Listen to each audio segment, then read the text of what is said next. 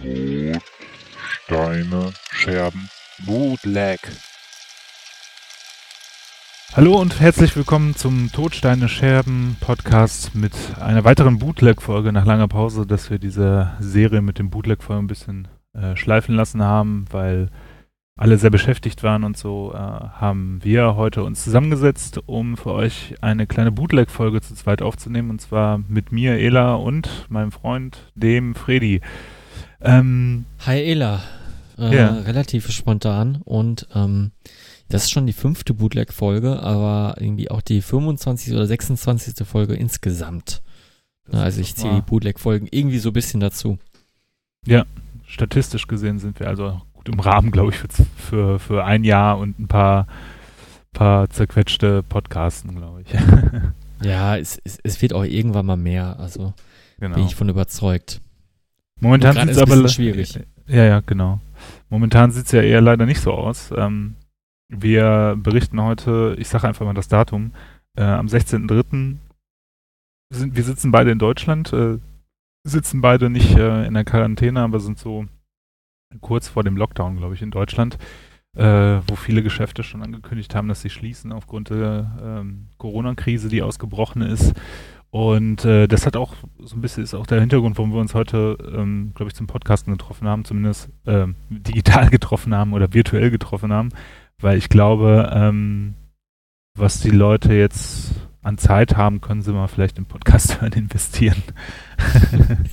ja, so, äh, Nein, aber ich finde es auch wichtig, dass man sich ein bisschen unterhält und dass man Sachen einordnen kann, miteinander passt, weil, ähm, wie, äh, wie nennt sich dieser neue Fachbegriff? Social ähm, Isolation? Nein, Social Desolation? Irgendwie sowas. Ich weiß es leider nicht.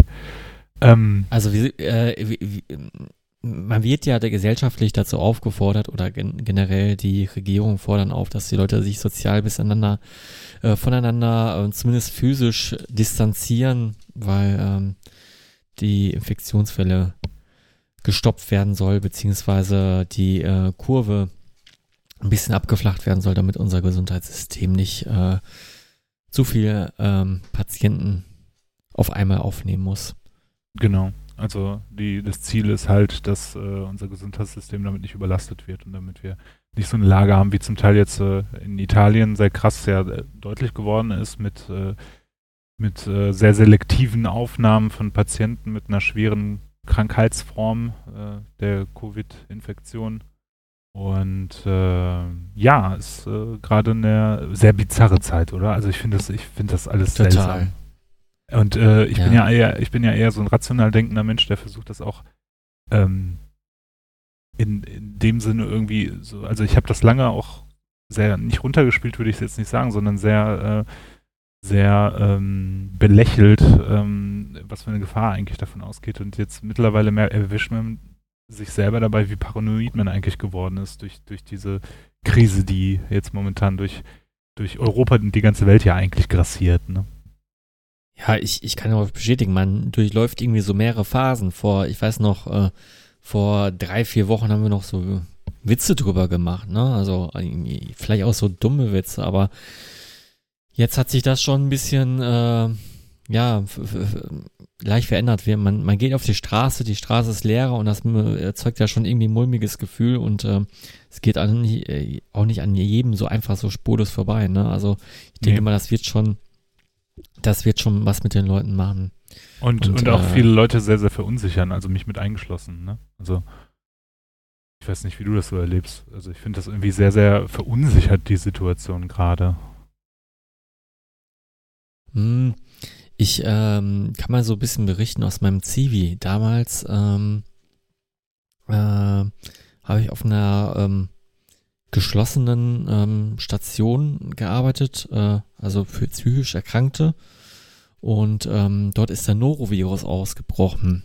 Und äh, da war sowas ähnliches zu beobachten, nämlich äh, zuerst hat man darüber gesprochen, so, äh, was ist erstmal der Norovirus? Ich hatte da als Zivi null Erfahrung und dachte so, okay, es wird, wird wohl äh, was, was harmloses sein. Ähm, aber das ist ja diese Krankheit, wo du äh, zeitgleich ähm, im schlimmsten Fall zeitgleich erbrechen und äh, Must- und Durchfall hast, was sehr, sehr ungünstig ist, weil dann musst du halt auf dem Klo sitzen Ja. und einen Eimer vor dir haben. Ist wirklich Ja. sehr, sehr fies. Äh, das Schlimme dabei ist äh, für ältere Menschen der, Flüch der Flüssigkeitsverlust und äh, quasi dein, äh, all deine Elektrolyte werden ausgespült.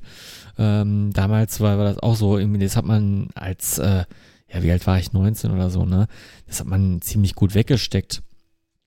Ähm, aber dann, dann, da gab es auch mehrere Phasen. Ne? Zuerst so das Belächeln, man, man, man darf sich jetzt lustige Kleidung anziehen und äh, seine Hände st ständig desinfizieren. Aber wenn man es, äh, wenn man merkt, dass das die ersten auf der Station haben und dann auch Pflegekräfte, denkt man sich so, oh, das könnte mich jetzt auch treffen. Und dann hat es mich auch irgendwann getroffen nach zwei Wochen.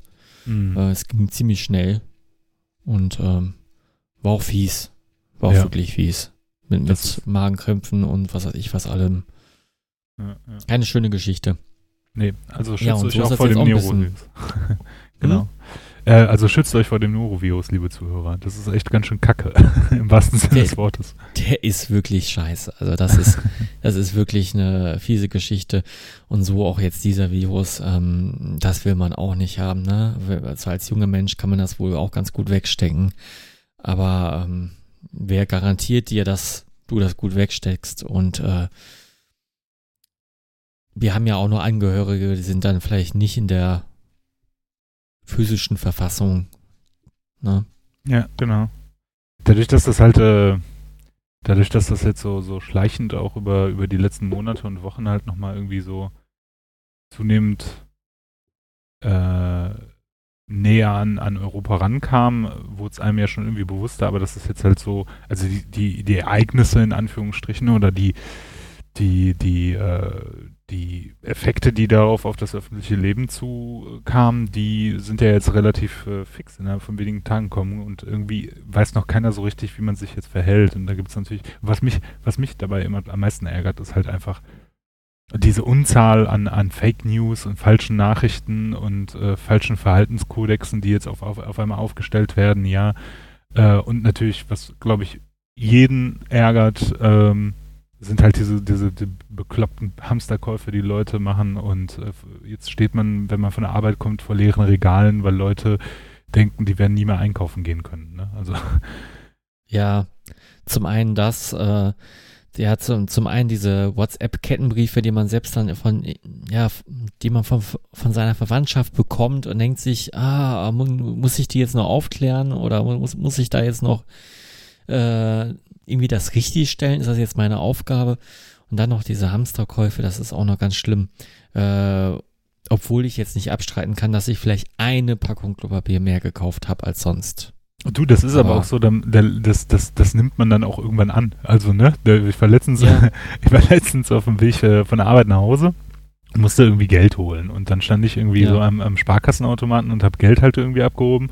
Und daneben war ein Kodi und die hatten halt gerade Klopapier im Angebot. Und wie so ein, also wie die, wie die hinterletzte Kartoffel war ich natürlich so, so super kartoffelig unterwegs und dachte, jetzt musst du aber auch Klopapier kaufen, weißt du? Und Ja, ah, du ja. hast ja jetzt nicht den ganzen Einkaufswagen damit voll gemacht, ne? Nein, ich habe eine Packung geholt. Und, Du hast eine Packung geholt, also du hast eine Packung geholt, die du jetzt wahrscheinlich nicht geholt hättest im, im, in einer normalen Arbeitswoche oder wann auch immer. Ja. Äh, aber dann hast du ja zusätzlich geholt. Das Ja. soll ja auch okay sein. Und es wird ja auch noch genug geben. Ich habe äh, gestern war das ein Video gesehen, wie ein Staplerfahrer lachend durch eine Halle voller Klo Klopapier gefahren ist. Hast du auch gesehen? Nee, finde ich großartig, super, ja. Ja, es, es, es wird nicht alle gehen.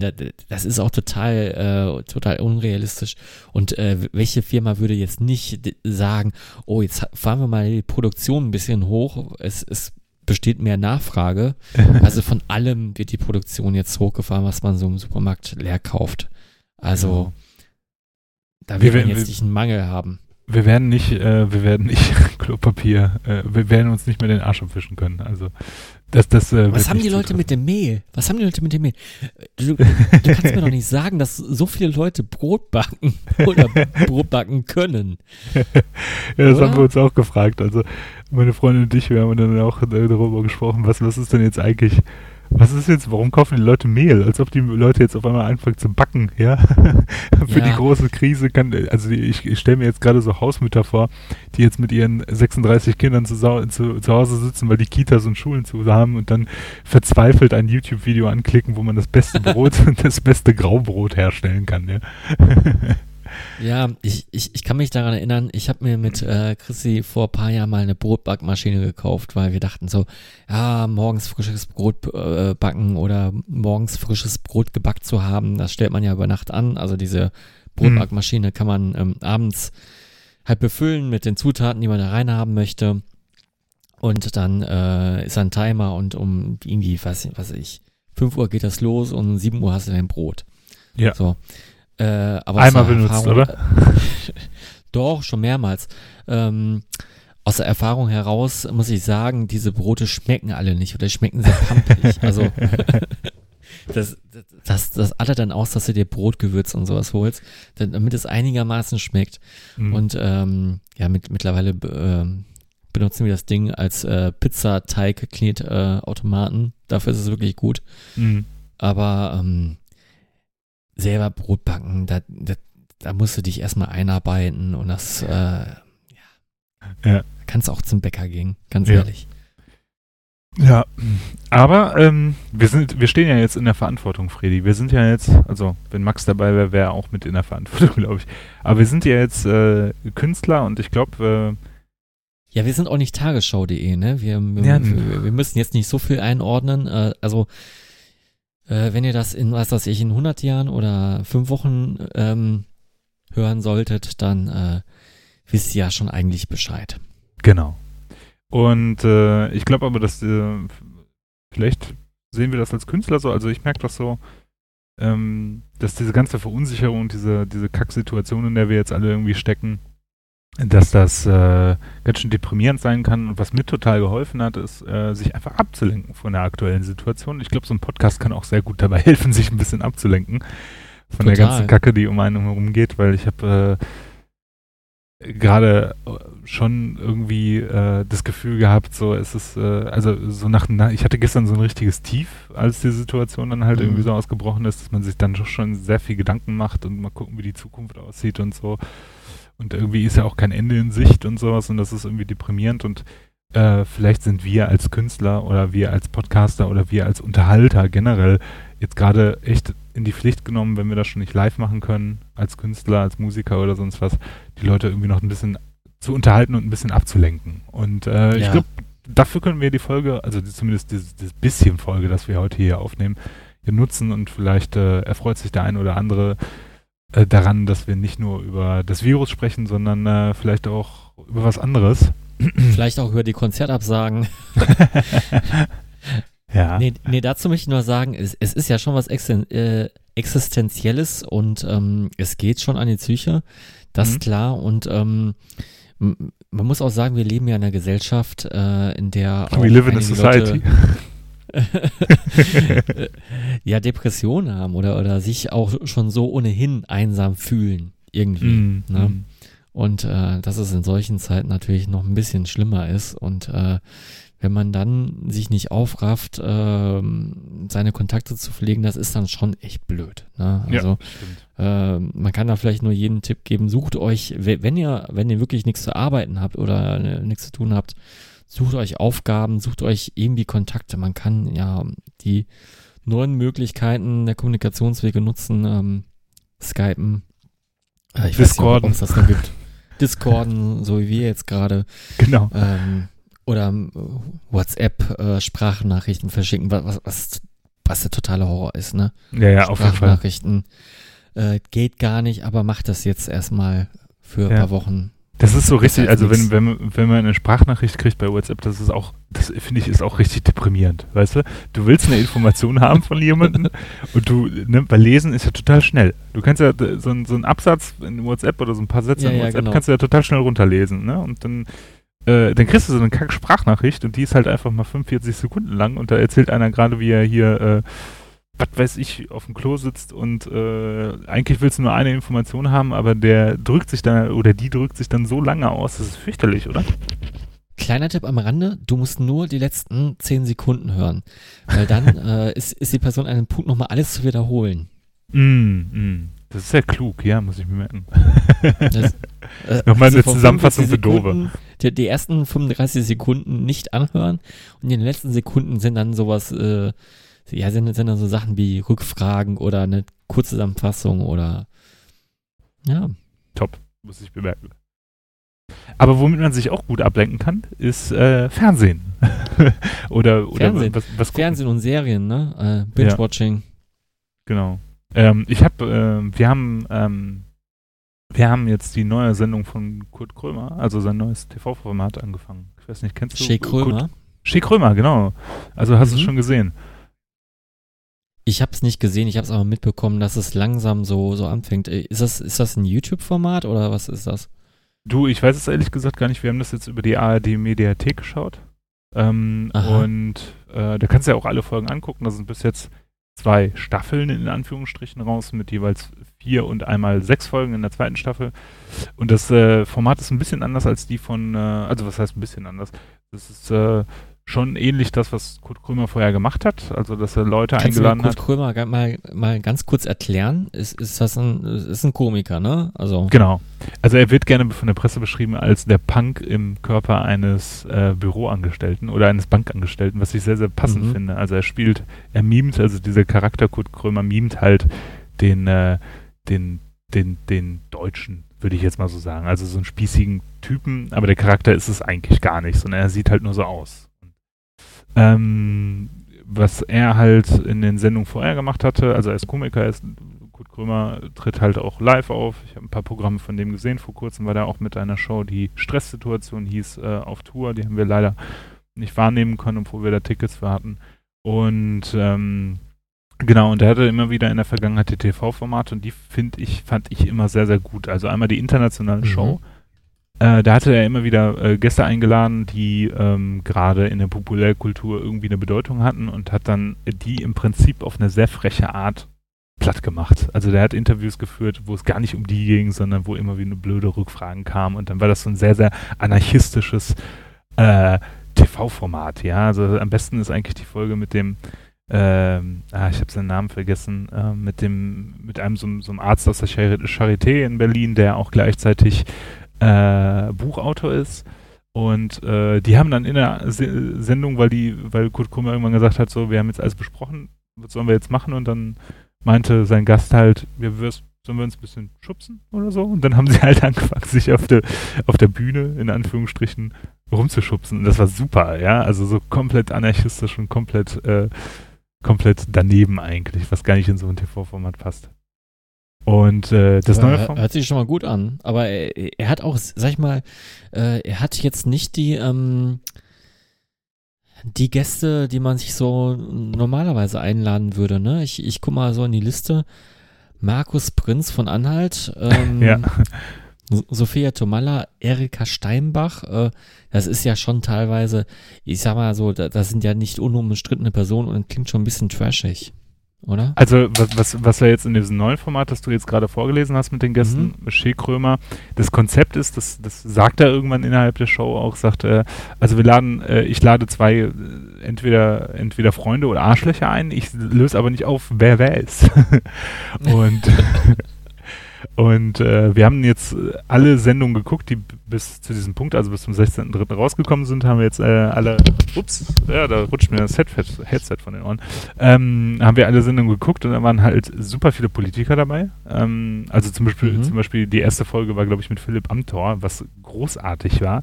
Also dieses 27-jährige, äh, dieses äh, 27-jährige CSU-Mitglied, das, ähm, worüber sich andauernd wieder lustig gemacht wird, auch in den Populärmedien, weil er halt, Naja, ne, weil er halt weil er für 27 sein Alter halt, ähm, ja, irgendwie, ah, s- ja, verhält sich halt sehr atypisch, ne? ja, ja, genau, der ist halt eben nicht der hippe junge Typ und äh, hat halt so sehr konservative Werte, passend zur CSU halt. Und er äh, hat sich halt auch diesen komischen Duktus angeeignet, ne? Und diese komische Rhetorik, äh, genau, auf keine Frage konkret zu antworten, sondern immer, ähm, ja, ich finde es ein bisschen läppsch, ähm, immer so, so Nachfragen Ja. zu stellen auf Fragen und so. Also, also es ist schon wirklich die äh, allerunterste Trickkiste, aber okay, da kommt er wohl mit durch, ne? Ja. Und äh, die Folge war großartig, weil Kurt Kurber hat ihn eingeladen und hat sich eigentlich nur über sein Alter lustig gemacht. Das war sehr witzig. also wirklich unterste Schiene eigentlich, ne? Also der kam rein und dann hat er, äh, also die Gäste dürfen Getränke haben und dann hat er ihm halt so Drehdrinks angeboten, ne? Also diese Plastikflaschen mit den Getränken drin, halt diese Dreh- und Drink. Mm. Ja. Und hier haben wir, haben wir Fanta, hier haben wir, hier haben wir Orange, hier haben wir Zitrone, hier haben wir Cola. Ja, für Cola ist das ja vielleicht schon ein bisschen zu spät für dich oder so. Also es war äh, schon echt unterste Linie und dann hat er ihm halt echt ein Malbuch hingelegt und sowas, wo man halt denkt, ey, der fucking Typ ist halt ein Politiker, ja. Und äh, sehr, sehr, ähm, der nimmt da nicht die Hand äh, vor dem Mund, Kurt Krömer, und das finde ich eigentlich sehr sympathisch. Also er ähm, macht die Leute halt auch doof an und, ähm, Ja. und es passt irgendwie zu diesem anarchistischen äh, Typen irgendwie dazu, zu diesem Charakter. Und jetzt ähm, die zwei letzten Folgen, die ich sehr gut, also die vorletzte Folge fand ich extrem gut, weil die, weil er da fast aus der Rolle gefallen ist. Das war die Folge mit Erika Steinbacher, die ja ähm, lange CDU-Mitglied war und dann Steinbach. Steinbach, genau. Äh, die lange äh, CDU-Mitglied war und dann ähm, nach Austritt aus der CDU, weil sie mit der Flüchtlingspolitik nichts zu tun haben auch, wollte von der CDU, äh, dann ja in so eine rechtspopulistische Ecke gegangen ist. Mhm. Ne? Ja, und, ich kann mich ähm, erinnern. Genau, also mit so AfD-Support und sowas. Und ähm, Kurt Krömer ähm, ist da fast aus der Rolle gefallen. Also, weil äh, der ist halt, Kurt Krömer äh, ist, ist als Mensch auch sehr politisch engagiert gewesen und ähm, oder ist es immer noch und äh, also äh, es gab so eine Situation in der Sendung, ich will da jetzt mal einmal kurz vorgreifen, weil ich das sehr eindrucksvoll fand, Mhm. ist, ähm, es war nicht viel zu lachen in der Sendung, ähm, in, der, in der Folge mit ihr. Und an einer Stelle hat er echt pausiert, auch ziemlich lange pausiert und ist dann irgendwann aus dem Raum, aus diesem Interviewraum rausgegangen und äh, hat sich erstmal hingesetzt und meinte halt so, ja, ich brauche jetzt erstmal eine Pause. Ne? Weil er halt nicht fassen konnte, dass Leute wie sie halt äh, heutzutage noch existieren können, die so ähm, ja solche Ansichten haben. Und das fand ich, äh, fand ich sehr eindrucksvoll und ähm, sicher nicht professionell, ähm, aber auf jeden Fall ähm, sehr menschlich in dem Moment. Und das fand ich, fand ich schön, dass er immer wieder auch in den anderen, anderen Sendungen in oder in seinen Live-Auftritten auch immer wieder so menschliche Momente hat, wo du merkst, okay, das ist jetzt nicht der Charakter Kurt Krömer, das ist jetzt der Mensch, der dahinter steckt. Und äh, der ist halt bekennt gegen rechts und äh, Mhm. wenn halt Leute sich mit doofen Sachen verteidigen, dann kann er da sehr gut drauf anspringen und reagieren. Und da war, war er einfach fassungslos, ja. Also wie ein Mensch, der, der das Leid von Deutschen über das Leid von, von, von Migranten stellt, äh, wie so ein Mensch heutzutage noch existieren kann, ja. Ja, aber es ist ja an, anscheinend von, von ihm auch sehr mutig, sag ich mal, den, in, diesen Diskurs zu gehen und von ihr auch irgendwie sehr mutig, sich diesen Diskurs zu stellen. Ne? Sie ist ja, Ja. Sie, ja, der wahrscheinlich schon, schon vermutet, was sie da erwartet. Ne? Ja, ja, das ist, äh, die, die ist ja, die, die äußert sich offen, ziemlich, ziemlich, ziemlich offen über die Internetkanäle, also vor allem über Twitter, halt ähm, ihre Perspektiven und sowas und dass sie mutig genug war, in so eine Sendung zu gehen.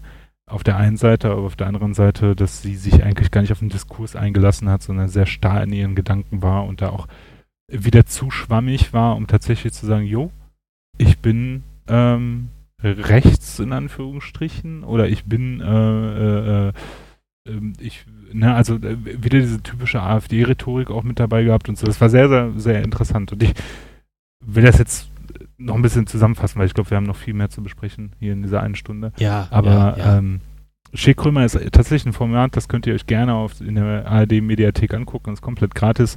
Es gibt sehr witzige Momente.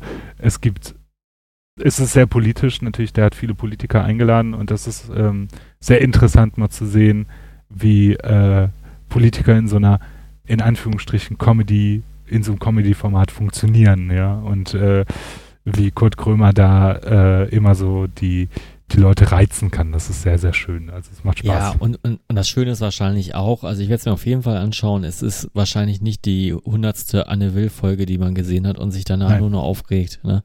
Nee, überhaupt nicht. Es ist, äh, es ist sehr schön. Er lässt, er, er lässt Konflikte auch offen stehen. Das finde ich immer sehr gut. Also Ja, se ja, sehr cool. Ja. Cooler Tipp. auf jeden Fall eine Empfehlung. Shea Krömer. Okay. Ähm, was, was habe ich letztens denn angefangen? Oder ich habe ähm, die dritte Staffel von äh, Chilling Adventures of äh, Sabrina Sabrina, ja. lief, ja. Es, es war gar nicht mal so schlecht, nur es wird immer kitschiger. Also es ist Oh. schon, äh, also die, die- ersten zwei Staffeln, die waren schon, also das ist wirklich nichts für jeden und äh, ich werde ja über, ähm, ich werde ja für meinen ähm, Geschmack oder sag ich mal für meinen popkulturell ge äh, geprägten ähm, TV-Geschmack äh, ein bisschen belächelt. Ne? Ich sage ja mal Jumper. Ich fand's auch, ich fand's auch zu Anfang nicht schlecht, aber am, am Ende war es ein bisschen übertrieben, aber auch gar nicht mal so, ähm, gar nicht mal so scheiße. Es ist halt, ich, ich finde halt solche Sachen total entertaining. Ich kann auch ja. nicht sagen, wieso. Es ist halt, es ist schon ein bisschen trashig, aber ich, ich mag diese, ich mag auch die dümmsten Anspielungen davon. Also es ist schon, ich, fand es echt nicht schlecht. Äh, mir hat es am Ende noch gefallen, obwohl man sich so, so währenddessen man das sieht, äh, sich schon leicht schämt. Und äh, also ist das so, wie, wie manche Leute zum Beispiel, ähm, mein Gott, ich vergesse, wie die Sendung heißt. Verdammte Scheiße, mir ist das gerade noch ein. Wie, wie Le- manche Leute sowas wie äh, Germany's Next Topmodel gucken, einfach nur aus dem Gag heraus, weil die, weil die es so faszinierend finden und, äh, und den Kopf ausschalten können? Oder wie würdest du Sabrina gucken in dem Mindset, meine ich? Ähm, vielleicht nicht ganz in dem Mindset. Es ist ja sehr professionell produziert, ne? Also Mhm. es, ist ja, es ist ja schon nicht äh, schlecht gemacht. Es ist handwerklich echt, echt eine gute Serie. Ähm, von irgendwie den Kostümbildern bis über, keine Ahnung. Äh, nur halt die, die Story leidet dann irgendwann doch drunter, ne, dass man es irgendwie ausreizt und aber ich finde es halt, ähm, man guckt sich das ein bisschen unter dem Aspekt an, sag ich mal, auch als Metal-Fan, äh, weil man ja viele, äh, viele Begrifflichkeiten oder sag ich mal, äh, sa- satanische, okkulte Begrifflichkeiten schon irgendwie schon mal gehört hat. Und dass sie dann in so einen Teenie-Serien-Kontext gerückt werden, ist ja doch schon ein wenig, ähm, ja, komisch, witzig. Mhm. Also Okay. so, so, so aus der, äh, so aus der Perspektive kann man das schon schauen. Ja. Ist ganz nett. Okay. Ähm, äh, kennst du Riverdale? Hast du da mal reingeguckt? Ja, das ähm, soll wohl von vom gleichen Produzenten und Produktionsteam stammen. Also es ist auch irgendwie im gleichen Universum angesiedelt. Okay. Riverdale ist wohl äh, ähm, liegt direkt neben Greendale und äh, Greendale ist da der Ort äh, oder die Ah. Welt, in, in der Sabrina sich abspielt. Okay, also das es hat wohl nicht. miteinander zu tun, wohl nicht direkt, aber irgendwie ist es so so eine Mache. Okay, okay. Ja. Weil äh, das, das Geile ist ja, Riverdale hat ja ein riesiges, also hat eine riesige Fan-Community, also in den USA zumindest. Aber die guckt, alle gucken das nur ironisch, keiner guckt das ernst. Das ist nicht so geil irgendwie. ja, ja, es ist schon, äh, also man, man guckt sich auch Sabrina schon ironisch an, aber man, man guckt es ja weiter, ne? Und Mm. ist immer so, gerade dadurch, dass man es guckt, würde ich sagen, dass man das nicht rein ironisch guckt. Man guckt das auch schon aus Interesse. Mhm. Und äh, da, da kann man ja noch so cool sein. Ähm, ja, es, es, es ist ja Entertainment. Ich Ja. würde es einfach aus dem Entertainment-Aspekt betrachten und äh, da sollte man sich nicht für schämen oder was weiß ich. Ich erzähle es ja hier auch. Ähm, könnte auch irgendwie äh, erzählen, dass ich die geilsten VHS-Horrorfilme äh, der letzten 70 Jahre mir anschaue, tue ich aber nicht. ja. Ne? Oh, da kommen wir aber auf ein Thema, äh, das, da könnte ich jetzt, äh, uh, ich war am Freitag noch im Kino, als das Kino, als die Kinos noch nicht geschlossen waren. Und ich habe mir ja einen Film angeguckt, den äh, ich ja sehr äh, im Vorhinein schon sehr heiß angekündigt habe, und zwar Farben aus dem All oder die Farbe aus dem All. Ja, da bin ich mal sehr interessiert dran. ja Was sagst du ähm, dazu? Puh, also ich habe davor schon Kritiken gelesen, die gesagt haben, das ist nicht so gut. Und äh, ich muss mich leider den Kritiken auch anschließen. Ich habe einen Mandy Nick Cage erwartet und ich habe einen Ghost Rider Nick Cage bekommen. Scheiße. Ja, also ähm, ich habe ja, glaube ich, schon mal hier erzählt, ich glaube sogar in der letzten Folge habe ich erzählt, wie sehr ich eigentlich äh, H.P. Lovecraft schätze und vor allem Farbe, die Farbe aus dem All sehr schätze. Ist eine meiner Lieblingsgeschichten von ihm. Und dementsprechend ähm, habe ich mich sehr auf den Film gefreut. Und ähm, ja, nach dem, ähm, nach dem Auftritt von Nicolas Cage in Mandy war ich dann nochmal so doppelt irgendwie angeheizt, aber ich muss echt sagen, das war echt, das war nix. Nee, da, ähm, das war nix. Also vielleicht äh, war meine Erwartung zu hoch, aber das war tatsächlich ein Film, ähm, der leider nicht meinen Erwartungen entsprochen hat, um es mal so zu sagen. Also, Mhm. um die Story mal kurz aufzuklären, es geht darum, dass eine Familie, ähm, also die Originalstory, da geht's, also ein, in der Originalgeschichte geht es darum, dass ein äh, Mann die Geschichte hört von der Gardner-Familie, die äh, in, in im ländlichen Bereich lebt und da kommt ein Komet runter und aus dem Kometen kommt eine Farbe, die die Leute halt verrückt macht. Um das mal so ganz kurz platt zusammenzufassen. Und die Farbe ist unbeschreiblich. Haben wir ja in der letzten Folge auch schon drüber gesprochen, wie gruselig das Mhm. eigentlich ist. Und in dem Film ist das so, dass das so ein bisschen an die heutige Zeit angepasst wurde. Das heißt, es spielt ha- im Heute und die Charaktere wurden natürlich entsprechend auch angepasst. Und der Landvermesser, der ähm, im, im Originalbuch drin vorkommt und die Sache ja nur als Dritter erzählt, der hat dann einen akt- aktiven Part in, in dem ähm, Film und das ist alles, oh, das ist alles nicht so gut. Also es war bemüht, sagen wir es so, aber äh, nicht gut umgesetzt. Also es hat mir leider nicht so gut gefallen. Es wirkte schon echt zum Teil wie so ein, ah, wie so ein Direct-to-DVD-Film mit einem viel zu hohen Budget. Also, ne? Also eigentlich schon ein B-Movie, ganz klar. Ja, also es hatte schon echt so B-Movie-Anleihen ohne, oh, aber, aber dafür halt ein viel zu hohes Budget, sage ich jetzt mal, ne? Also die Effekte waren nicht schlimm genug, als dass man sie belächeln konnte. Es war alles gut gemeint, glaube ich, aber halt echt nicht gut gemacht. Also im Endeffekt kam es nicht so rüber, wie es hätte rüberkommen sollen und das fand ich halt sehr schade. Die Geschichte wurde halt äh, in vielen Bereichen auch nochmal abgeändert. Allein schon diese, diese Er- Er- Erzählerperspektive, die dann äh, aus, von einer ganz anderen Rolle sozusagen übernommen wurde und das war alles so ein bisschen, äh, alles daneben. Viele Sachen, die halt in dem Buch gut rüberkommen, weil die, also ich glaube halt, was, wenn du, wenn du Autoren hast wie H.P. Lovecraft, ähm, der eigentlich dadurch lebt, dass es nicht explizit, nicht explizit darstellbar ist, was er eigentlich ausdrücken möchte. Und äh, das ist ja auch so ein wiederkehrendes Element in, in den Geschichten von H.P. Lovecraft, etwas Er hat ja kein Unbeschreibliches visuelles. Medium, äh, äh, er hat ja keine visuellen Medien genutzt, ne? Oder Genau. äh, ich sag mal so, äh, seine Bücher waren ja wahrscheinlich nie, nicht bebildert. Mm, mm. Genau, genau. Ja. Und die Geschichten, die drehen sich ja auch häufig um Sachen, die halt nicht beschreibbar sind. Die versuch, also die werden ja beschrieben, aber im Prinzip äh, steht immer davor, also die werden versucht, so kryptisch zu beschrieben, äh, die werden versucht, so explizit beschrieben zu werden, wie nur möglich in den Büchern. Aber man kann sich das ja nicht vorstellen, weil immer wieder geht halt damit einher, dass, dass er sagt, es ist eigentlich unvorstellbar, was da zum Beispiel für Gebäude stehen oder sowas. Oder was man da sieht, ja, was das für Wesen sind. Das äh, funktioniert ja auch generell in dem Buch, wird sich jeder was anderes vorstellen unter einem Monster, wenn es beschrieben wird, als wenn du es tatsächlich auf der Leinwand siehst. Und da hast du es halt Mhm. sehr explizit gesehen. Also die Monst das Monster, das da drin vorkam. Da kommen halt so zwei Monster drin vor. Eins war nicht gut, das Aber das ist schon, schon, schon so ein Alien-Film, ne? Also jetzt nicht Alien, Alien, also Ja. nicht die Alien-Reihe, sondern es kommt was aus dem All. Genau. Bedrohung aus dem All, ne? So, das ist das Grundmotiv. Genau, und das wird ja auch gar nicht aufgeklärt, was eigentlich diese Bedrohung aus dem All macht. Das ist ja, das ist ja das Interessante. Also man weiß ja, da passieren ganz viele komische Sachen, aber man, äh, äh, es steht keine Logik dahinter oder für uns keine erfassbare Logik dahinter. Und in dem Buch Mhm. funktioniert das sehr gut, aber in dem Film funktioniert das nicht sehr gut, weil du trotzdem die bildliche Darstellung dazu hast. Mhm. Also, ne, wenn, wenn, äh, also die, das ist ja das Besondere an der Geschichte oder an den Geschichten von äh, Lovecraft, die folgen ja einer Logik, die nicht logisch ist für uns Menschen, weil die kommen ja aus der Galaxie und alles ganz anders und äh, wir haben noch nicht die Logik dahinter erkannt, was da eigentlich dahinter steckt. Ja, das ist ja das besonders Gruselige an den Geschichten.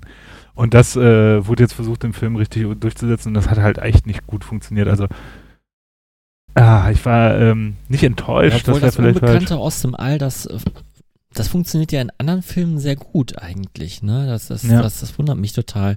Weil es gibt Ja, ja, weil es es aber einer bestimmten Logik sehr gute folgt. Filme. Ja, okay.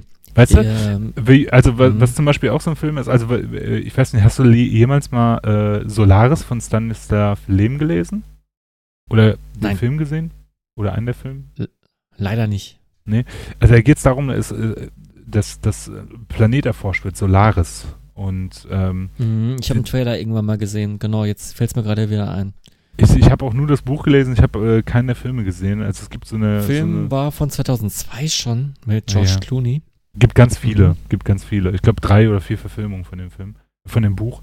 Und bei, bei Solaris ist es eigentlich auch ähnlich. Also es fol- fol- folgt keiner weltlichen Logik, wie Sachen ablaufen, also wa- was dieser Planet mit den Menschen macht. Es ist halt irgendwie nicht beschreibbar, so. Ne? Mhm. Und das, das drückt auch ein bisschen die Faszination aus, so. Und wenn du eine Geschichte hast, die so bizarr ist und nicht unserer unserem Verständnis, also die, die, die, die Handlungsstränge nicht unserem Verständnis folgen, also wie, wie zum Beispiel so eine kos kosmische Macht sich ausdrückt, weil manchmal ist die so, manchmal ist die so, äh, deshalb folgt alles einem Ziel, aber wir verstehen es nicht, weil wir nicht wissen, was das Ziel von dieser kosmischen Macht ist. Mein Gott, das klingt jetzt sehr esoterisch. ähm, dann, dann, äh, äh, da, das macht das ja so gruselig. Also wir, wir können die Logik, Logik hinter der Geschichte gar nicht erfassen. Ja. Und das funktioniert aber nicht in so einem stringenten Film. Also, das, ne, also in einer, in einer, in einer, in einer äh, linear ablaufenden Handlung funktioniert das irgendwie nicht so richtig. Und das ist da in, in dem Film jetzt nochmal sehr deutlich geworden. Ne? Mhm. Ja. Ich habe in letzter Zeit, ähm, da fällt mir noch was zu ein, ich habe in letzter Zeit sehr viele äh, Horror-Mangas wieder gelesen. Also irgendwie äh, habe ich es gerade wieder mit Mangas und Ah, Ich, ich, du, du als äh, alter Manga- und ähm, Anime-Experte. Nein, Genau. ich wollte noch äh, Ja, was ja. dazwischen werfen. Es gibt einen sehr guten Film, glaube ich, den man dann äh, vielleicht als Gegenentwurf oder als Gegenvorschlag empfehlen kann. Das ist der Film Science, falls äh, es jemand noch da draußen gibt, der noch nicht gesehen hat. Aus dem Jahr, ich guck mal, 2002. ja, ich wollte gerade sagen 2000 oder so, ja. Ja, mit äh, Mel Gibson und äh, Joaquin Phoenix. Ja. Und äh, das ist auch ein Film, der hat so, ich sag mal so, das Ende befriedigt einen wird nicht wirklich, vor allem weil man dann tatsächlich auch einen Alien sieht und es ist auch sehr schlecht äh, CGI. Äh, ich spoiler schon. Also. Aber ich glaube nicht, dass du bei dem Film groß spoilern kannst. den Ja. wird doch, hast du gerade selber vorangestellt, dass wahrscheinlich jeder den schon mal gesehen hat. Ja, aber ja, ich sag mal so, der, ich fand den Film sehr gut von der von der von der Stimmung äh, her und äh, der Spannungsaufbau, der war genau passend. Also Ja. zumindest damals und äh, einfach dieses Unbekannte und es bahnt sich an und es bahnt sich an und es bahnt sich an und es passiert die ganze Zeit nichts und es bahnt sich an und das ist einfach eine endlos äh, krasse Spannung und ähm, und ich muss sagen, für damalige, für die, für die damalige Zeit war der Film einfach nur fantastisch. Ich würde ihn heute nochmal gerne wiedersehen. Ja. Und dann gab es auch noch einen Alien-related Film oder irgendwas wieder Unbekanntes aus dem All. Oh, da fällt mir auch ähm, gar nicht mehr der Titel dazu ein. Das war vor drei, vier Jahren. Ging es doch um eine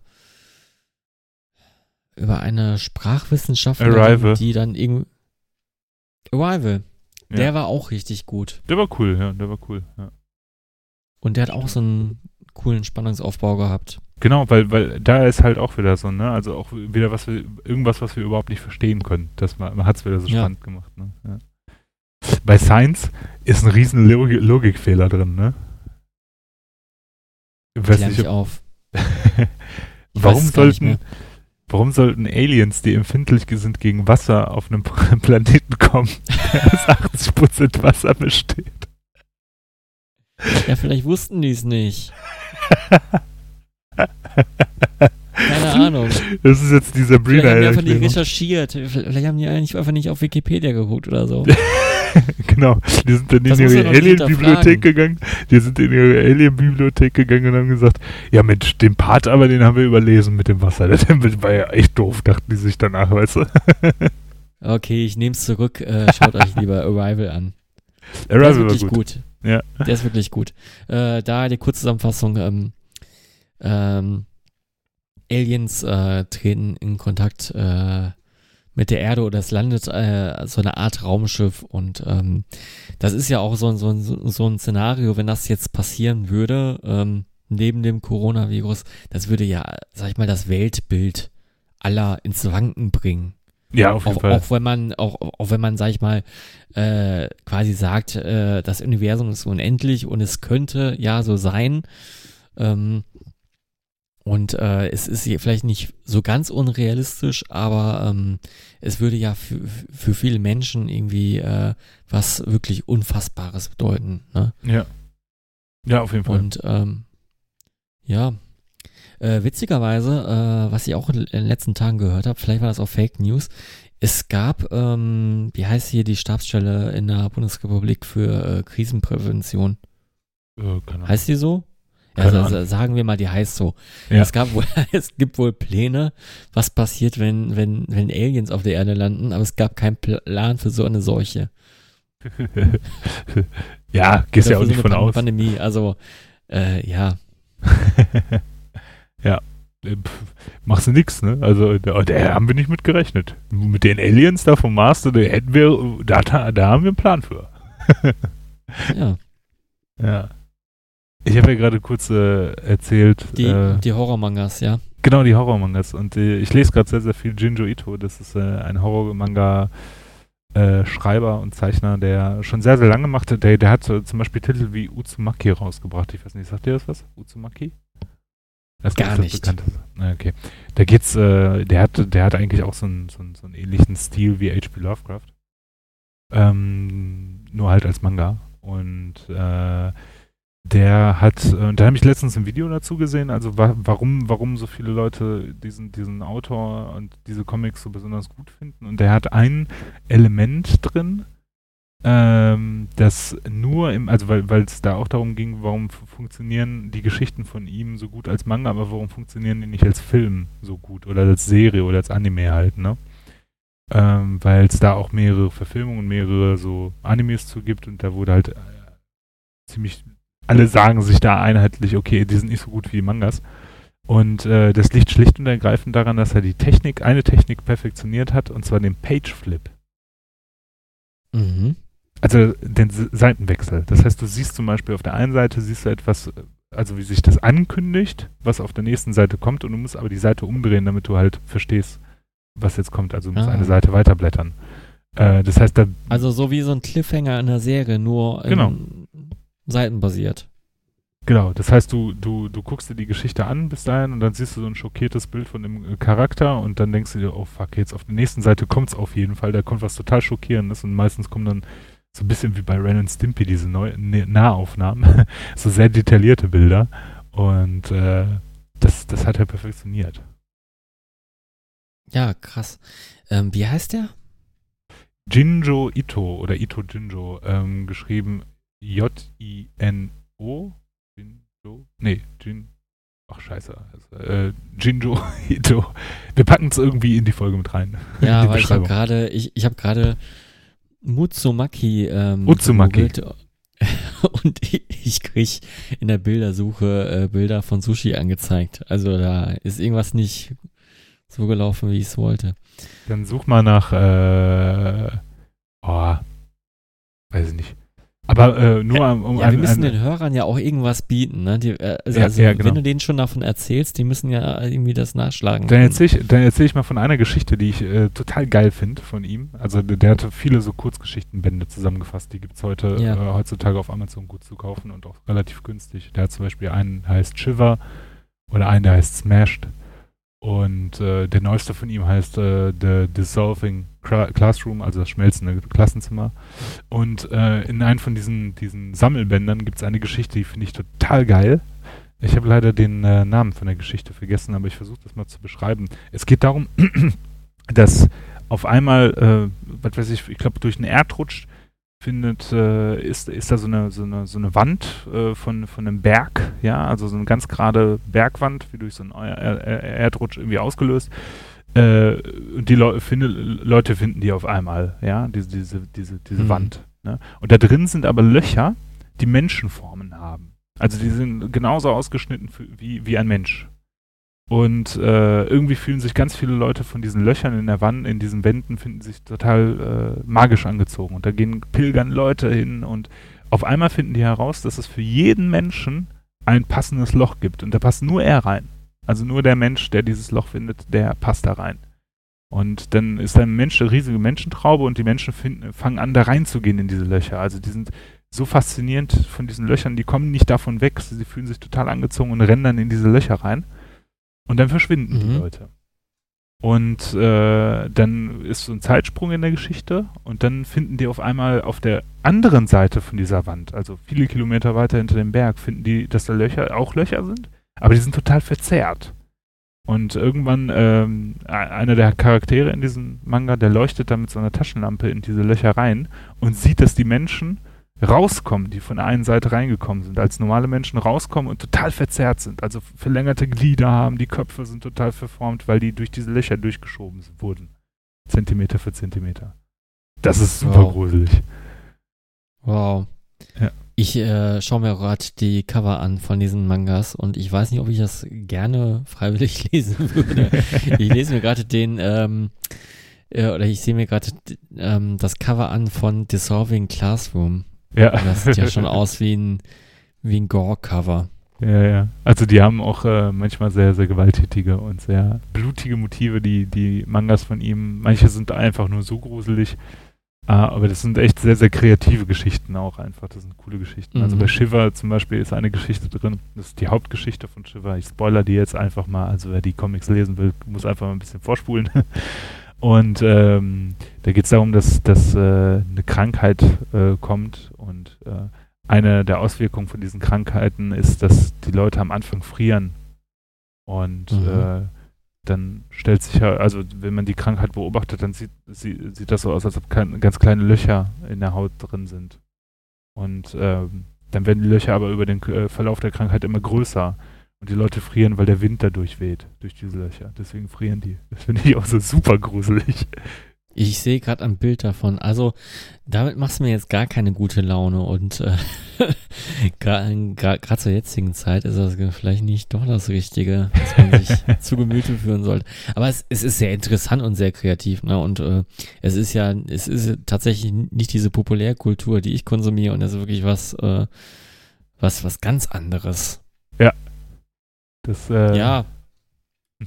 Ich, ich bin ja schon von so, so Sachen äh, geflasht wie One Punch Man und äh, Ja. das ist ja schon mal drei Stufen weiter, ne? genau. Ja. Womit kann man sich denn jetzt zu dieser Zeit, wo man gut äh, in Quarantäne ist, noch die Zeit vertreiben? Hast du eine gute Idee? Äh, was ich in den letzten Tagen öfters mal gesehen habe, die Leute sortieren ihre Plattenregale oder ihre CD-Regale. Was nicht die schlechteste Idee ist. Ist es also- bei dir sortiert? Also nach Buchstaben Generell, ähm, generell halte ich es nicht so mit der Ordnung. oder so? Mhm. Ähm, nein, äh, äh, nochmal zur Info. Also wer es jetzt, jetzt noch nicht gehört hat, ich, ähm, wir ziehen bald um. Mhm. Und äh, in naher Zukunft, also in naher Zukunft heißt in äh, weniger als vier Tagen oder so ungefähr vier Tagen. Und ähm, ich habe schon alle Tonträger rübergebracht und äh, habe festgestellt, dass ich nichts sortiert hatte. Und ähm, ich nehme mal vor, das zu, äh, zu sortieren. Und dann fällt mir einfach nur ein, mach es doch alphabetisch. Aber ich habe es davor, als ich, äh, als ich mal angefangen habe, was, was zu sortieren, habe ich tatsächlich ein bisschen nach Genres äh, sortiert. Also ich habe deutsche Trash-Metal-Sachen zu deutschen Trash-Metal-Sachen gestellt, in nicht alphabetischer Reihenfolge. Death-Metal-Sachen zu Death-Metal-Sachen und so weiter und so fort. Und äh, vielleicht auch so, so, also so ein bisschen nach Genres. Also ich habe mir schon geguckt, dass die Death Doom Sachen da neben den Death Doom Sachen stehen, also so, dass ich mir das so nach Stimmung aussuchen kann. Boah, total klug. Ist nicht, Ja. wie, ist nicht das, äh, ich hatte eine Zeit lang so ein Chaos-Prinzip, ja, Mhm. von, äh, Auf dem Prinzip wie bei den Lulovs. ja, ja, genau, genau, genau. Und ich habe diese Sachen trotzdem gefunden, aber dann habe ich es irgendwann noch, äh, weil ich das den Überblick verloren habe, tatsächlich irgendwann alphabetisch gemacht. Und dann äh, fällt einem wieder auf, man kennt das Alphabet gar nicht so gut. ich muss es mir selber vorsagen, damit ich, äh, damit ich Ja, äh, mach weiß, ich wo auch die manchmal. Letter kommt. Ja? Also bei, bei LNMOP habe ich manchmal meine Probleme. Das Ja. muss ich mir tatsächlich auf, auf sagen, weil, weil MN, das ist manchmal ein bisschen, ja, verwirrend. Jetzt sind wir auch noch die Dyslexiker. Ja, wir können das alles nicht. Ja. Stell dir vor, du, du, du sortierst das wirklich so ein. Also du, du, du hast, ja, stell dir vor, du hast ein Brockhaus Ja. Total klug wirken, aber es ist äh, total blöd geordnet. ja Also überhaupt nicht schon Panne. Ja, das Ja. wäre schon echt doof. Das, das, das ist schon total Punk eigentlich. Ähm, Ja. Nee, äh, was, was würdest du vorschlagen? Was, was würdest du mir vorschlagen, wie ich jetzt meine Platten zukünftig sortieren sollte? Also Platten und CDs. Ja, auf jeden Fall nach Alphabet. Ich glaube, das ist das einzige Prinzip, das funktioniert. Also auch mit dem, ähm, macht ihr, macht ihr Wirklich? einfach, ja, macht ihr einfach so, ähm, so einen Spickzettel mit den Buchstaben oder eine alte Handy-Tastatur oder sowas. Dann siehst du, ja. Nein, aber es ist, ist Alphabet nicht so ein bisschen lame. Also ich, ich kann jetzt mal den neuen Ort der Platten beschreiben. Das ist so eine Art, äh, so eine Art Vitrine. Also es ist nicht mehr das IKEA Expedit. Ähm, das ist Skandal. jetzt alles im, hm? Skandal, sage ich. Ja, es ist jetzt ein, ein bisschen spießigerer Schrank, aber mir, mir, mir gefällt er sehr.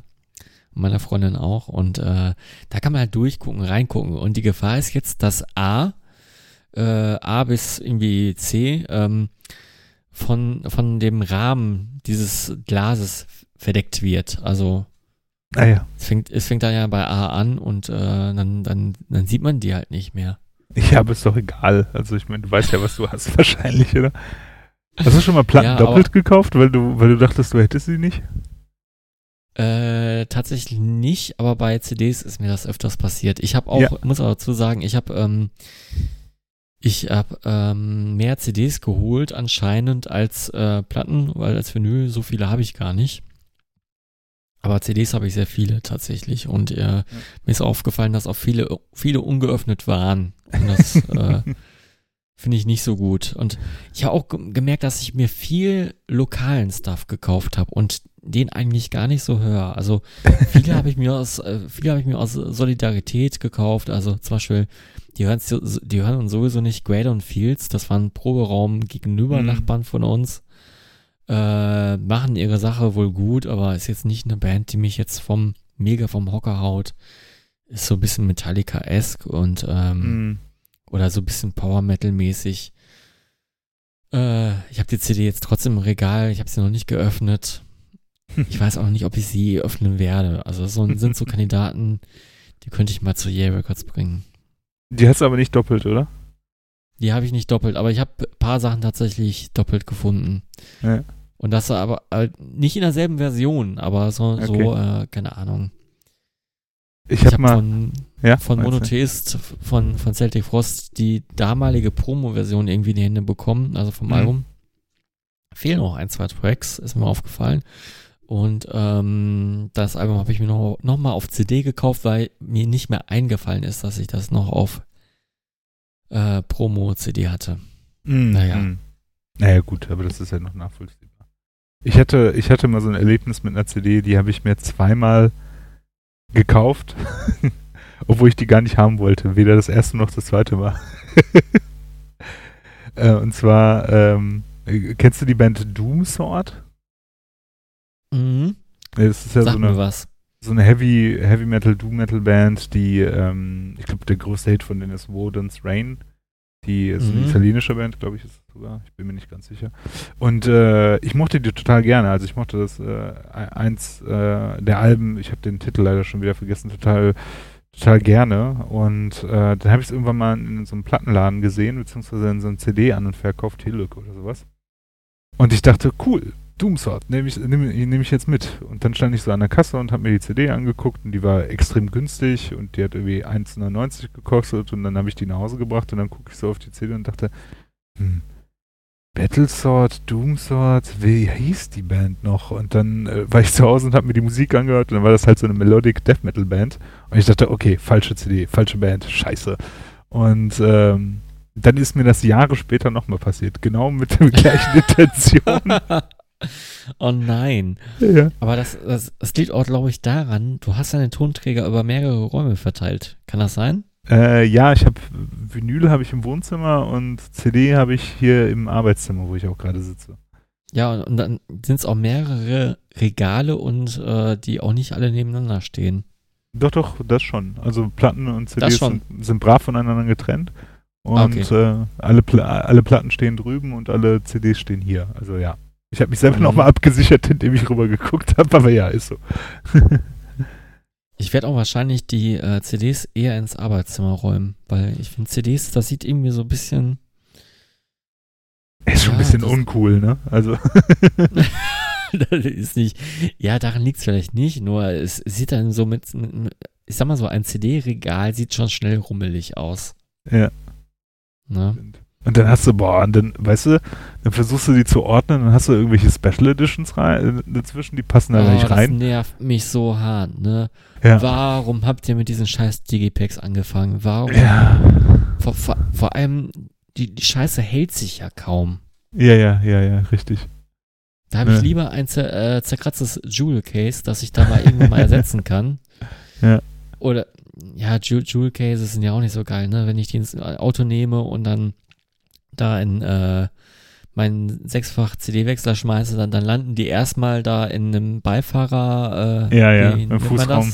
Fußraum ja, da irgendwo rein, ne? Genau, in dieses Beifahrerfach, wo eigentlich äh, nur eine Rettungsweste sein sollte und dann. Ach so, du meinst äh, jetzt äh, Handschuhfach oder was? Ja, ins Handschuhfach und dann Ja. quillt das Ding äh, über und dann stapelt man die CDs schon so, dass sie möglichst nicht gequetscht werden, dann werden die irgendwie doch gequetscht, dann kriegen die so eine Macke und ähm, Ja. man muss dann das Jewel Case wieder austauschen, weil es ja natürlich scheiße aussieht. Ach, aber auch diese Digipacks, ne, das ist auch nichts halbes, nichts Ganzes, dann fehlt das Booklet da raus. Äh, Oh ja. Die Hölle. Die Hölle. totaler Scheiß, totaler Scheiß. Ja, First World Problems, aber auf jeden Fall die Hölle. Ja, Aber es gibt, äh, oder, oder äh, am schlimmsten sind das, wenn da, wenn da so ganz findige Labels, ne, meistens passiert, pass, pass, passiert das ja ganz gerne bei so kleinen Labels, dann denken die, Mhm. hm, Jewel Case oder Digipack, alles uncool, wir machen jetzt was ganz Neues. Ähm, Sonderformat, ja. Ja, ja, genau. Irgendwie, ich habe hier, ich habe hier, ich weiß gar nicht, von welcher Band das ist. Ich glaube, irgendeine japanischen Heavy Metal Band, die habe ich mir in Japan auch mal gekauft. Das ist so ein längliches Ding. Das sieht auch bizarr aus. Das sieht aus wie so ein, wie so eine verlängerte Postkarte und da drin ist halt so eine Mini-CD oder sowas. Das ist halt auch so absolut sinnlos. Das hat man entweder her. bei kleinen Labels, Mhm. so, solche Sonderformate, äh, dann irgendwie als Special Edition oder was weiß ich, oder bei so kleinen Bands, die gar keine Ahnung haben von irgendwie, keine Ahnung, was bestelle ich? Ja, ja, ja, Wie genau. bringe ich mir eine Demo an den Mann? Und äh, ja, da habe ich auch äh, einige von gefunden. Also, also als Lokalpatriot habe ich mir natürlich auch die eine oder andere CD mal andrehen lassen. Und äh, da waren auch Sachen bei. Da dachte ich so, boah, musste das sein? Musste das jetzt wirklich ein Digipack sein? Ja. Musste das von die zehnte äh, Melodic Death Metal Band von Dan, Dan Swano gemastert sein? Hört sich doch sowieso keiner mehr an heute. Ja, ja, ja. Ja, aber leg mal, was, was diese kleinen Bands für Geld verschwenden. Für ein aufwe- aufwendiges Digipack, für ein aufwendiges Mastering, da hätte es einfach nur so, so standardmäßig gereicht. Ja, ja, auf jeden Fall. Ja. ne, und, äh, aber es, es wirkt dann nicht so richtig wertig. Ne? Ich glaube, die Idee dahinter ist, dass es dann äh, ein bisschen wertiger aussehen soll. Aber tut's das tatsächlich? Ähm, ja, kommt, kommt stark drauf an, ne? Also ich, ich habe auch, sag ich mal, die eine oder andere ähm, größere Band gefunden, ja, zum Beispiel, sagen wir mal, Creator. Dann ist diese, gibt's diese Hordes of Chaos irgendwas Edition, die man, äh, was weiß ich, wie geil aufhalten kann. Dann gibt es irgendwie ein um, umgedrehtes Kreuz oder so. Und das ist dann nochmal in einen extra Karton reingepackt. Oh ja, wichtig. Ah, Ja, ich glaube, ich habe. Da, ich hab, ich hab sowas auch, glaube ich, von, von einer Carpathian Forest CD oder sowas. Da erinnere ich mich dran, dass ich irgendwie auch so ein, so ein äh, na, wie heißt das, so ein, so ein umgedrehtes Kreuz, wenn du das Digipack aufgemacht hast oder so, auch so ein Klassiker. Aber es gibt ja auch ähm, echt, also ich finde das ja, also jetzt wo so, es gibt ja so ein paar, ähm, es gibt ja so ein paar Labels oder ein paar, ein paar äh, so Mikro-Labels, die echt auch mal wirklich auch was Kreatives machen, was ich dann schon Mhm. wieder so absurd finde, dass ich es cool finde. Es gibt zum Beispiel ein Label, das heißt ähm, Stratford, genau, Stratford CT, ähm, das ist ein Label, Mhm. das macht nur so Elektrozeug. Ich habe hier im Podcast habe ich schon mal von, von meiner Liebe zu Hotelpools erzählt, glaube ich. Und das ist eine, äh, eine, eine, eine Gruppierung oder ein Musiker, der halt so Elektrozeug, so oldschooligen Wave macht. Und äh, Stratford City äh, bringt nur so Kram raus. Also so, so ähm, ja, Elektromusik ähm, im Retro-Format.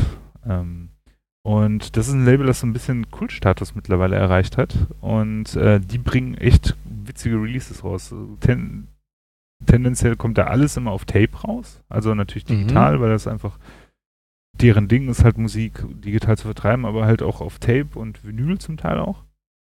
Und äh, die hatten, ich gucke mir das gleich mal an, ich bin nämlich gerade auf der Website von denen, die hatten so ein paar richtig geil bizarre Releases. Die hatten, genau, nicht eine Flexi-Disc, also nicht eine Flex Flexi-Disc, sondern ich weiß nicht, wie man das Format nennt.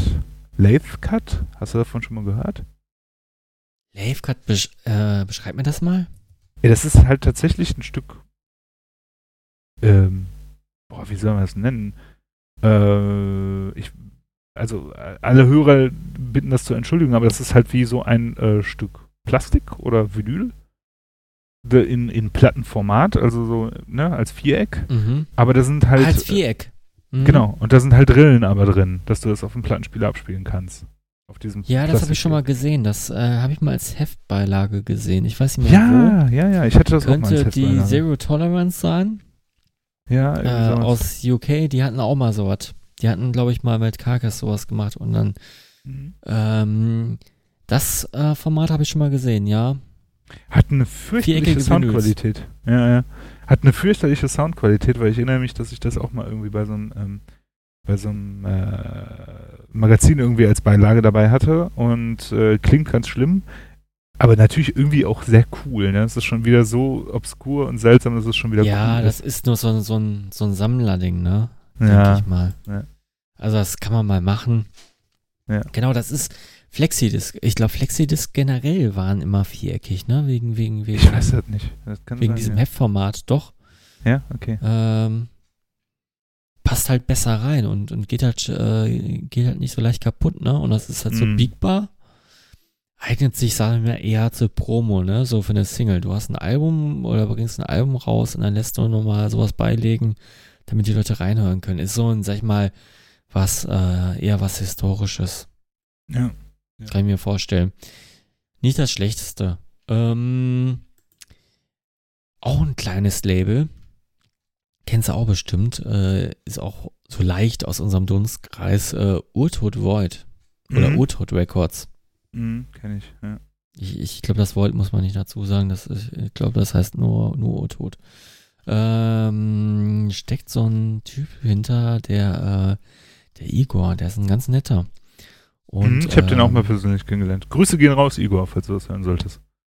Falls er das hören sollte. Und äh, der gibt sich extrem viel Mühe. Also das ist schon, geht so in die Richtung handcrafted und ähm, was ich mal mitbekommen habe, ich bin jetzt auch gerade auf seiner Webseite, ähm, weiß nicht, ob das das Einzige ist, was er da so in der Richtung gemacht hat, eine Wooden Box. Mhm. Und ähm, irgendwie limitiert auf 50 und da ist eine Kassette einfach noch drin, in der Wooden Box. Mhm. Und ähm, dann ist da noch eine Brosche drin und was weiß ich was alles. Und die Brosche ist nochmal in einem Samt, äh, Samtsäckchen und äh, ja, es ist schon was für Sammler, aber äh, das führt halt dazu, wenn, wenn, wenn du solche Sachen sammelst, dann musst du halt dir regaltechnisch irgendwas einfallen lassen, ne? ja, Wo auf jeden, das Fall, Zeug verstaust. auf jeden Ich bin da jetzt, ich bin da jetzt persönlich kein Fan von, aber es wird wohl den einen oder anderen geben. Hm. Ja. Witzig finde ich das auch. Ich habe auch, ähm, ich habe auch eine Holzbox hier von, äh, von äh, einem Release, aber da werde ich äh, wahrscheinlich in unserer nächsten Halb Hauptfolge drauf eingehen. Aber deswegen will ich das jetzt nicht spoilern. Also Ah, okay. hat nichts mit Format, mit dem Format an sich zu tun. Ist jetzt reiner Zufall, dass das Formatthema jetzt gekommen ist zu unserer nächsten Folge und was wir darüber sprechen werden. Gut, Fredi, wir haben äh, eine Stunde. Ich Ja, finde- sollen wir, sollen wir mal ganz kurz noch einen kleinen, äh, ich wollte mit dir noch kleinen äh, wenig noch über die ganzen ausfallenden Veranstaltungen reden. Also äh, wieder zurück zum Anfangsthema kommen. Das ist echt äh, traurig gerade, was da so passiert. Ne? Es, es muss sein, leider. Aber es äh, bringt so ein bisschen die Veranstaltungsbranche ähm, ins Wanken. Ja.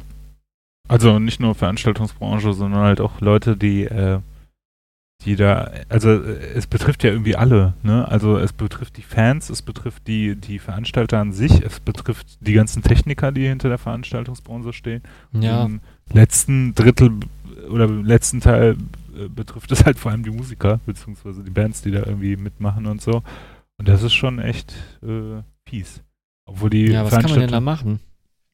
Lass mal die Liste durchgehen äh, von, von Personen. Was, was, was, was kann man da jetzt machen? Also jetzt irgendwie Soli-Partys oder so, Corona-Partys, boah, nee. Also Nee. so, so, so muss man nicht machen, da will ich schon direkt von abraten. Das, das führt nur dazu, dass das noch länger so anhält. Mhm. Das ist, glaube ich, die schlechteste aller Ideen. Ja. Ähm, ja, bei so Freelancern, ne, das, das tut mir ja wahnsinnig leid, ne, das ist Ja, echt äh, scheiße. Die werden ja dann, weiß nicht, dann, dann, dann wird ein Mischer für eine Tour gebucht und die fällt aus, äh, dann, das sind ja wirklich mehrere Arbeitstage und Wochen, die dann wegfallen, ne. ja. Und Einkommen halt auch einfach. Das, das da fehlt, das ist halt das Krasse, glaube ich. Also wenn du davon lebst, ist Mhm. das halt echt richtig kacke gerade. Deswegen Ja. äh, habt richtige Jobs, statt nur Künstler zu sein, Leute. Ja, das, das ist leichter gesagt, ne. Mhm. Viel, viele passen auch nicht so einen richtigen Job rein.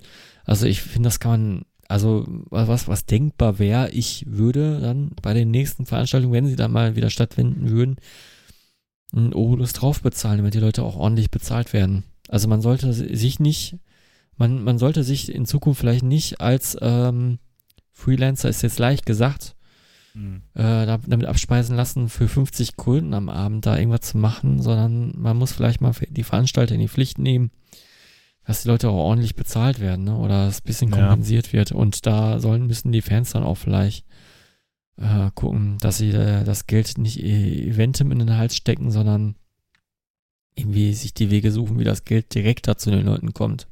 Ja, obwohl das natürlich Veranstalter in die Pflicht nehmen hat, hat für mich aber auch leider so einen faden Beigeschmack, ne? Also weil Hm. wir kennen ja beide Veranstalter und wir wissen mit wie viel Herzblut Wir, wir haben auch wir haben auch sind. selber mal veranstaltet, ne? Also ich, Genau. ich meine damit jetzt nicht die, die, die kleinen Veranstalter in Größe, was weiß ich, 250 bis 500 äh, Besucher, sondern eher so, so größere Veranstalter, ne?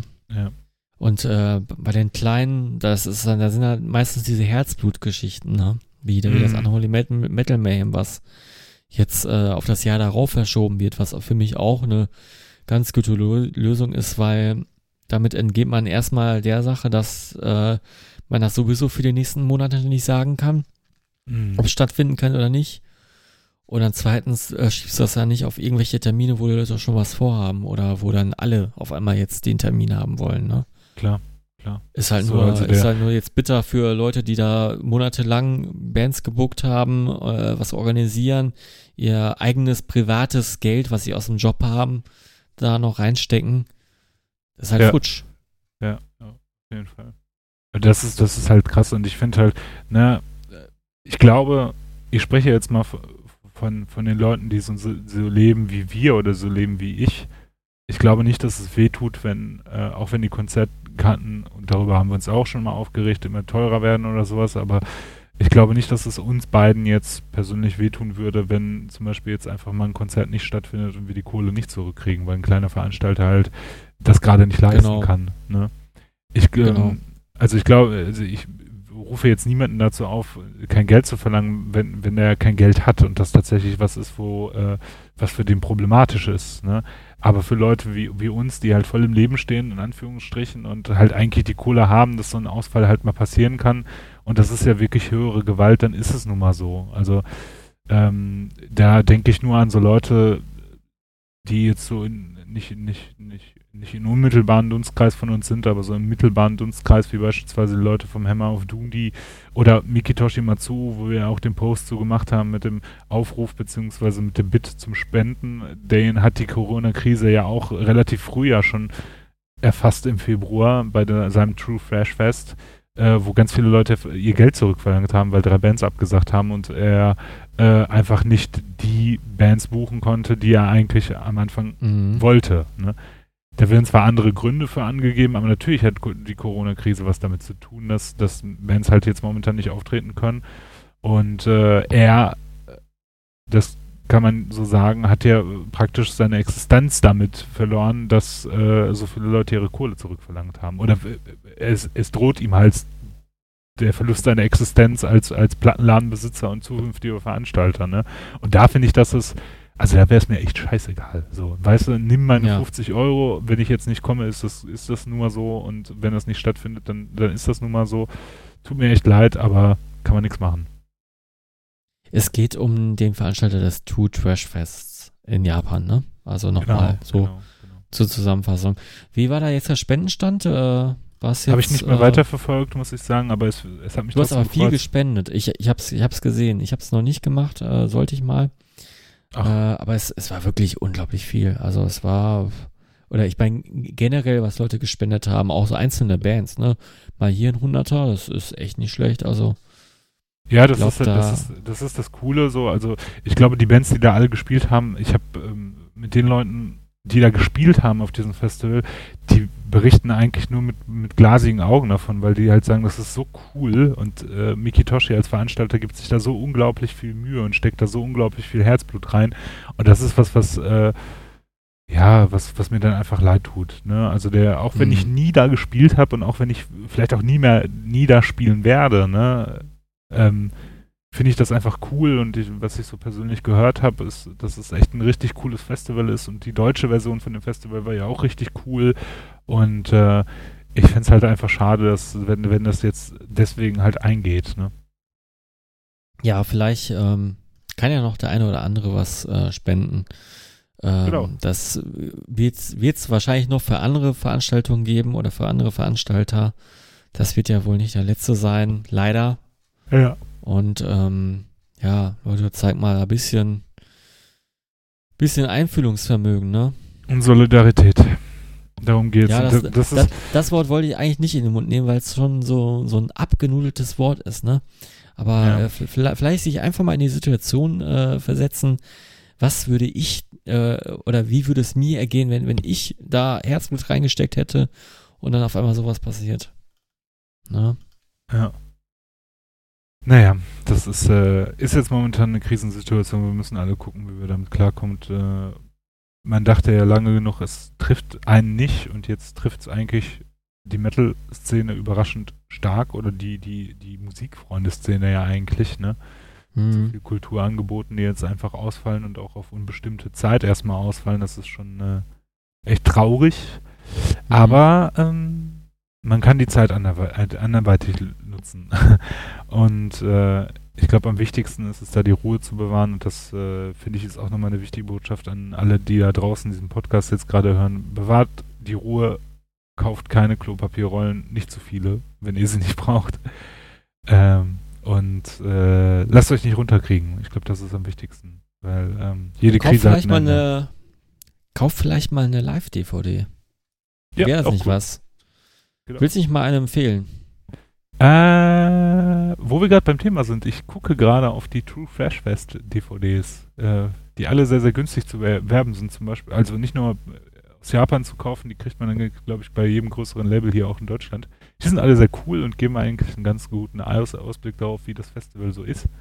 Eine Live-DVD, die ich auch immer wieder empfehlen kann, die ich auch so großartig finde, habe ich auch im letzten Podcast erzählt, ist diese Type Negative Live-DVD, ähm, die so Staged Reality ist äh, mhm. nee, gar nicht. Die, die, die äh, sehr viele Elemente drin hat, äh, die aus dem Backstage-Bereich sind und einfach spontan reingeschnitten sind. Diese, die ist einfach witzig.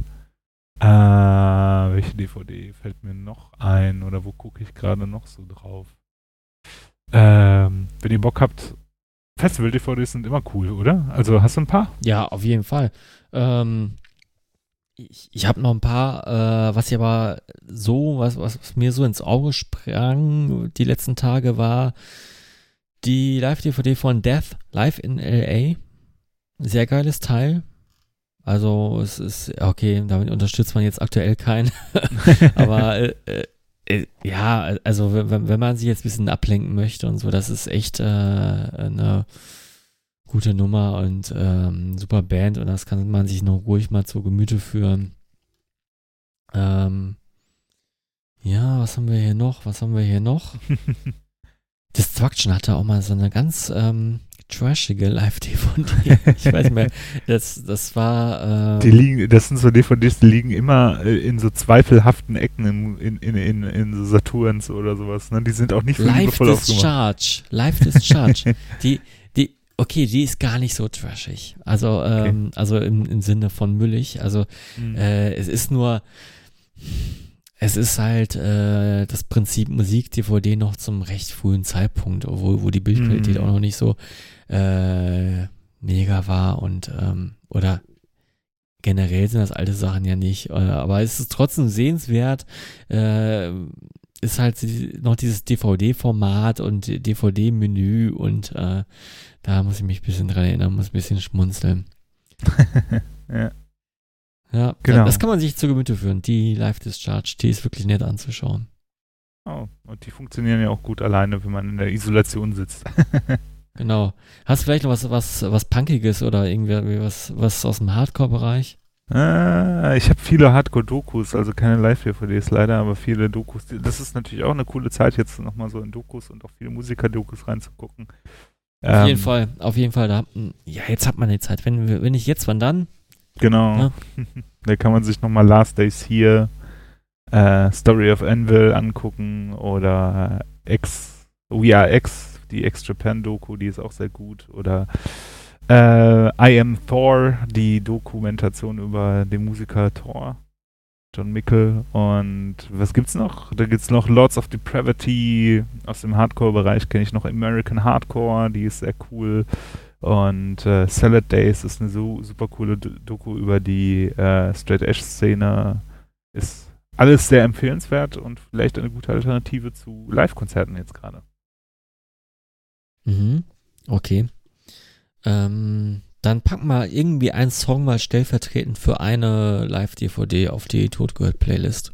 Machen wir. Machen wir. Gut. Okay. Ich, ich pack Ende? Metal Discharge von, von, von Destruction drauf.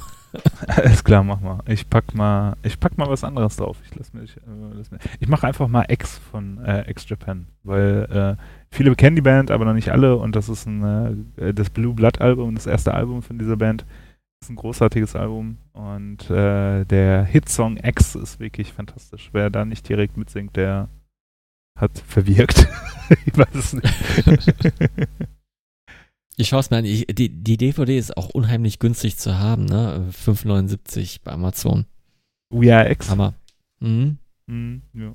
Also die ist ein bisschen, äh, die ist schon, die ist schon ein bisschen sehr kitschig, weil die ist schon echt ein bisschen peinlich, aber ähm, da sind coole Live-Aufnahmen dabei und das ist auch eine interessante Bandgeschichte eigentlich mit viel, äh, mit viel Tragik und viel Drama in der Bandgeschichte ist schon äh, auch ein bisschen, also man kann es auch ein bisschen belächeln, wenn man sie, die Band, sich mit der Band beschäftigt, aber es ist auch, auch irgendwie eine schöne Geschichte, ja. Ja, die hat, die hat so ein schönes Ende wie bei äh, Story of Anvil. Die, da, da ist das Ende ja auch total schön eigentlich. Ne? Und äh, ja, aber ich will nicht spoilern. Okay. Ja, ähm, wir kommen so langsam mal zu Ende. Wir haben auch ganz schön lang gemacht, aber wir haben auch irgendwie viel Redebedarf gehabt. Ich, ich, ich vermisste Max auch ziemlich. Äh, Ja. Oh Mann, oh Mann, oh Mann. Äh, ja, vielleicht macht ihr beiden nächstes Mal nochmal noch mal ein Bootleg in Zeiten des Social Distancings. Ähm, ja, Schauen wir mal. Oder du Schauen machst einfach mal. mit Max. Du hast ihn noch vermisst. Ich vermisse Max gar nicht. Ich das geil. ja, ja, ist, ist, ist okay. Kriegen, ja, ist okay. kriegen wir hin, kriegen wir auch ohne dich hin. Ja, Ne? ja Also- danke. Ja. äh, nein, alles gut. Max, wir vermissen dich. Äh, komm gut aus Paraguay wieder. das klingt jetzt, als ob er irgendwie irgendwo verschollen ist oder sowas. Melde dich bitte, Max. Max, bitte melde dich. Äh, äh, er, er hat sich jetzt äh, in äh, andere Gefilde geflüchtet. Ich erwarte ihn trotzdem aber am Samstag beim, äh, beim Umzug. Boah, ich hoffe so sehr, dass es keine Ausgangssperre gibt, ne? Ich hoffe das so sehr. Ähm, gut. Fredi, Ja. vielen Dank für das Gespräch. Äh, ich hoffe, die Zuhörer hatten auch ein bisschen Spaß und konnten sich ein bisschen ablenken in den fast anderthalb Stunden, die wir jetzt hier durchgeredet haben. Ähm, ich gebe euch noch eine Sache mit, äh, euch allen, die das hören. Äh, lasst den Kopf nicht hängen, lasst euch nicht verunsichern. Ähm, haltet euch an die Regeln, die uns vorgegeben werden und äh, seid mal ein bisschen weniger Rebell jetzt gerade. Das ist tatsächlich nötig, um die Kurve ein bisschen abzuflachen, vor der wir gerade stehen. Ähm, am wichtigsten finde ich aber, bleibt vernünftig und ähm, bleibt gesund. Und äh, das geht, glaube ich, an euch alle hier raus. Genau. Stay safe. Stay safe. sagen. Uh, keep your health. Up your ass. Up your Irgendwie so. stay, Okay. stay home and worship Satan oder sowas. Gut. Ja, Vielen Dank, Freddy. Vielen Dank, Zuhörer. Wir hören uns beim nächsten Mal. Ciao. ciao.